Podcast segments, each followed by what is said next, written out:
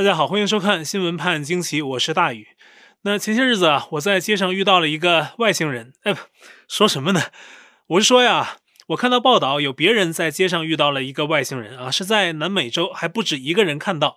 那时间呢是四月二十七号的晚上啊，在南美国家玻利维亚的圣塔克鲁兹市，当地好多居民对媒体说，他们当地的夜空啊，突然有一道亮光闪现，还伴随一声巨响，然后呢，他们没有看到施瓦辛格扮演的裸体终结者出现，而是传说中的 UFO。那接下来的事儿呢，可是当地实实在在的南美正规媒体报道的新闻啊，探访了目击当事人，还去了现场，所以真实性啊几乎不存在任何问题啊，如假包换。当地目击者说呀，他们看到 UFO 之后啊，从上面走下来了一名外星生物。目击者说呢，外星生物身高只有三十厘米啊，什么概念呢？人类的婴儿。刚从娘胎里生出来，身高呢通常是五十厘米左右。那您家里的大炒锅呀，差不多是三十厘米。那么一只猫呢，它的身长呢也就是三十厘米左右。所以呢，这个外星生物也就是一只猫那么大。而且目击者呢还看清楚了它的身体细节，包括大大的头部是椭圆形的啊，眼睛又大又圆，身体除了短小之外也没有明显的下肢，有手臂，但是呢手指头只有三根。他从飞碟上走下来之后，在街上大摇大摆地走啊，众人都惊呆了。我很好奇啊，他没有下肢是怎么走呢？难道是轻功水上漂？那么外星生物啊，在街上溜达一会儿之后，可能发现啊，走错路啊，原来这里不是五十一区，飞碟呢开过了啊，然后呢又不紧不慢回到飞碟上开走了。那飞碟走的时候也伴随着巨响啊，不知道是不是飞碟质量问题啊？一般飞碟没听说过还有巨响。那么整件事啊都被媒体记录了下来，目击者还画下了见到的外星生物样貌，看上去啊还有点可爱。我们听到过不同的外星生物，他们看到的这一只啊可能是不同品种。我个人是相信外星人存在的，因为这么大个宇宙啊，人类用科学仪器所能看到、探测到的范围，那个天文望远镜啊能够看到的最远处，那么大个距离啊，在宇宙中也只不过是一粒尘埃。地球怎么可能是这个宇宙中唯一存在生命的星球呢？别闹了啊！但是呢，还有一些朋友在网上闲聊啊，议论人类的出现跟外星人有关啊，提出一些假说。这我是完全不信啊，不可能！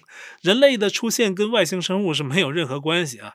人体的构造非常的精美，我们现在发现的所有外星生物都像怪物一样啊，没有人类一样漂亮的外形。而人类远古时期，按现在的理论讲，各地的人种。交通和通讯可能都不够发达，交通基本靠走，通讯基本靠喊。可是，在各地的人种里面，都有神用泥土造人的传说，这又怎么解释呢？难道是他们商量好了吗？我觉得呢，这里面应该很有学问。美国有好多电影探讨外星人啊，比如2005年的美国电影《世界大战》，就讲述了外星人入侵人类的故事。但是外星人在即将占领地球的前夕啊，却意外功亏一篑，全都化为乌有。是什么原因呢？原来外星生物呼吸了地球的空气，喝了地球的水，结果感染了病毒，摄入了细菌，而他们没有人一样的免疫系统，很快被细菌和病毒打败，人类又重新光复了地球家园。而这个影片的设计很有意思啊，其实也不是空穴来风，因为在美国的 UFO 迷之间啊，就有种观点说外星人啊是不能直接呼吸地球的空气的，因为地球上的病毒和细菌他们受不了。其实别说外星人了啊，就是拥有免疫系统的人类自身，有超多种类的病毒和细菌也是扛不住的。现在正在流行的这个中共病毒啊，从二零一九年底到现在已经一年多了，还没离开人类，在人群中继续蔓延。那目前阶段呢，最典型的就是印度，非常严重。根据五月五号的报告，过去二十四小时一天一死人数达到了三千七百八十人，刷新了记录，也是总死亡人数达到了二十二万六千多人。而这个恐怖的趋势会持续一段时间。根据印度科学研究院的数学模型预测，到今年六月十一号，印度会有超过四十万人死亡，比现在几乎翻了一番儿。而美国华盛顿大学的数学模型预测则更恐怖啊，认为到今年七月底，印度将有超过一百万人因为疫病死亡。那么，美国罗杰斯大学的一位印度裔的医学教授啊，因为印度的疫情严重，其岳父啊也有严重的症状，于是决定冒险去印度探望。谨慎起见啊，他临行前啊打了两针的辉瑞疫苗。在此前的媒体报道中都说辉瑞疫苗的有效率达到了百分之九十五，他打了两针。结果到了印度还是感染了病毒，而且在近日去世。这个案例呢，很值得警惕，它提醒人们思考至少两方面的问题。第一，印度的中共病毒变种毒株很可怕，可能会使疫苗变得不起作用。那么第二，疫苗本身的效力如何？而目前呢，正处于春夏之交，属于温暖季节，甚至在印度来说呢，已经很炎热了。那这个季节爆发这么严重的呼吸道病毒瘟疫，本身就很反常。历史上类似的呼吸道大流行病都是寒冷季节比较严重啊。这一点呢，也说明当前这个病毒的变幻莫测和恐怖，对人类的防疫工作呀，不断发起新的挑战。现在要办奥运的日本，疫情也变得开始有点紧张。那日本大阪府和兵库县尤为突出，两地的重症病床严重的不足，患者想入院都得开始排队了。那例如呢，五月四号，兵库县通报的四个疫病死亡案例中，就有两名是排队等待入院的老人，是等待期间在自己住处病逝的。为了应对汹涌的疫情，世界上的一些医疗企业还在开发应对药品和疫苗，不仅从制剂上寻求突破，也在施打方式上思考更方便的途径。例如呢，辉瑞和莫德纳药厂都正在开发针对变种病毒的第二代疫苗。而美国呢，有另外两家公司分别在研发喷鼻式的疫苗，还有药丸式的疫苗。前者可以令人体产生黏膜的免疫力，能够帮助清理呼吸道中的病毒。那估计啊，早期临床的试验结果会在今年的中期公布。而刚刚宣布离婚的比尔盖茨，在瘟疫爆发之后，也有很多言论针对他，还有他和现在可以称为前妻的梅琳达共同开办的基金会。有关病毒产生的一些说法，甚至有关疫苗的一些网上的争议，都有谈到比尔盖茨啊。这些议论呢，已经有很多。但我想说的是啊，中共是造成这场病毒瘟疫的最大凶手。谈论谁，中共都是不能脱离责任的。而比尔盖茨这名世界超级富豪，突然在五月三号宣布二十七年的婚姻破裂，立即引发世界的关注。大家在想着背后的原因啊，各种说法也很快的传了出来。比如网上传出，在比尔和梅琳达盖茨基金会工作的一个叫王哲的华裔八零后女翻译员，被指是盖茨的新欢。但是呢，王哲本人很快在微博发文说，宣称这是空穴来风，是谣言。而知名作家老登啊，在自己的推特上发布消息，说自己得到劲爆内幕，还是来自大陆高层渠道强行提供的爆料啊，说盖茨的离婚确实跟出轨有关。美国高智发明公司亚太区合伙人兼董事长强林梅是盖茨离婚的导火索。而这个大陆高层渠道的爆料人说，强林梅是北京外国语大学的校董，还是？我们的人啊，指的是中共内部，意思应该是中共安插在盖茨身边的红色间谍。而围绕盖茨，他的感情生活也早已被公众追踪，坊间已知的内容不少了。那么，盖茨跟梅琳达一九九四年结婚啊，在此之前，盖茨的第一位已知的女友是比自己大九岁的温布莱德。盖茨说，他既是自己的女友，也是自己的导师。两人在一起谈论最多的，据说是物理和计算机问题。就算1987年两人分手，在90年代，盖茨跟梅琳达结婚前夕，甚至还匪夷所思地打电话给温布莱德，征求他的意见，他同意了，那盖茨才放心的结婚。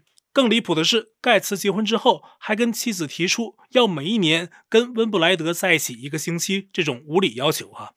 那么1998年。比尔盖茨跟当时的美国总统比尔克林顿一样啊，这两个比尔都传出花边新闻。比尔盖茨被爆出有情妇，名叫斯特凡尼。当时啊，这名情妇得知他没有机会得到比尔盖茨扶正之后啊，还报复了盖茨一番，放出了一些爆料，险些让微软公司因为违背反垄断法分裂成两家公司。比尔盖茨与妻子啊，现在宣布离婚了。而梅琳达呢，可能会从身家将近一千三百亿美元的比尔盖茨手中获得一笔巨额的财富。五月五号，美国媒体报道，盖茨已经给梅琳达的户头转去了价值十八亿美元的股票，而这只是开始啊，随后呢，会有更多的钱转给梅琳达。这些超级富豪离婚，他们的天价离婚费用也往往是人们关注的。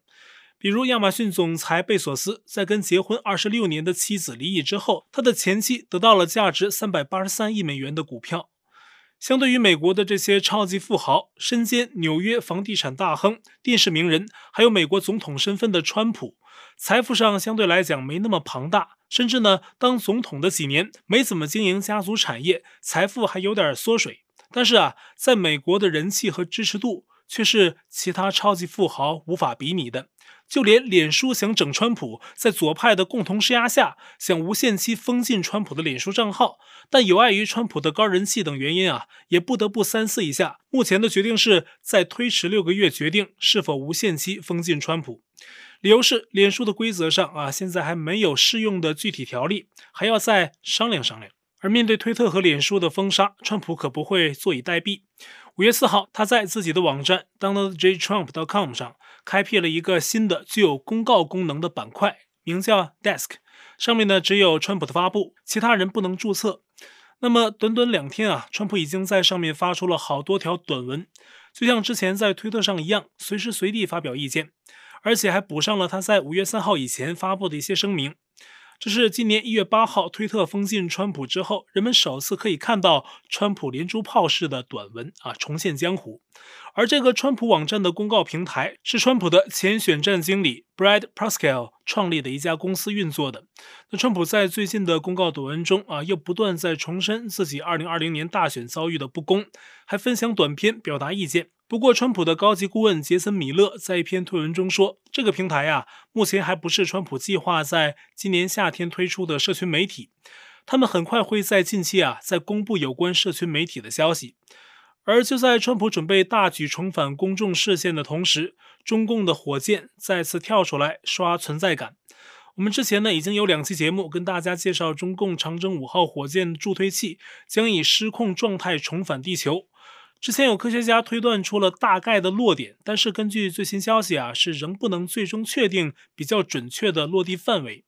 那么五月四号晚十一点多，这个总重量达到二十一吨的火箭残骸掠过了台湾上空，正在以近三万公里的惊人时速啊绕地球飞行，差不多九十分钟就能绕地球一圈。落地时啊有分毫的误差，其落地的位置就可能是百里千里的差别。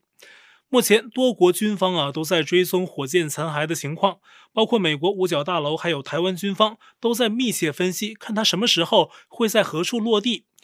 而现在看来呢，任何地点都是有可能的，包括北京。现在甚至在 YouTube 上啊，都有人开辟了专门的追踪网站，来测定它将可能落地的位置。虽然落地的位置啊，现在又变得不太可知，但是其进入地球的时间。可能是在北京时间五月十一号的凌晨一点多，也就是美东时间的五月十号中午，也可能是美东时间的五月八号。那么按之前的大概预测，可能会落在西非的外海，但还不确定啊。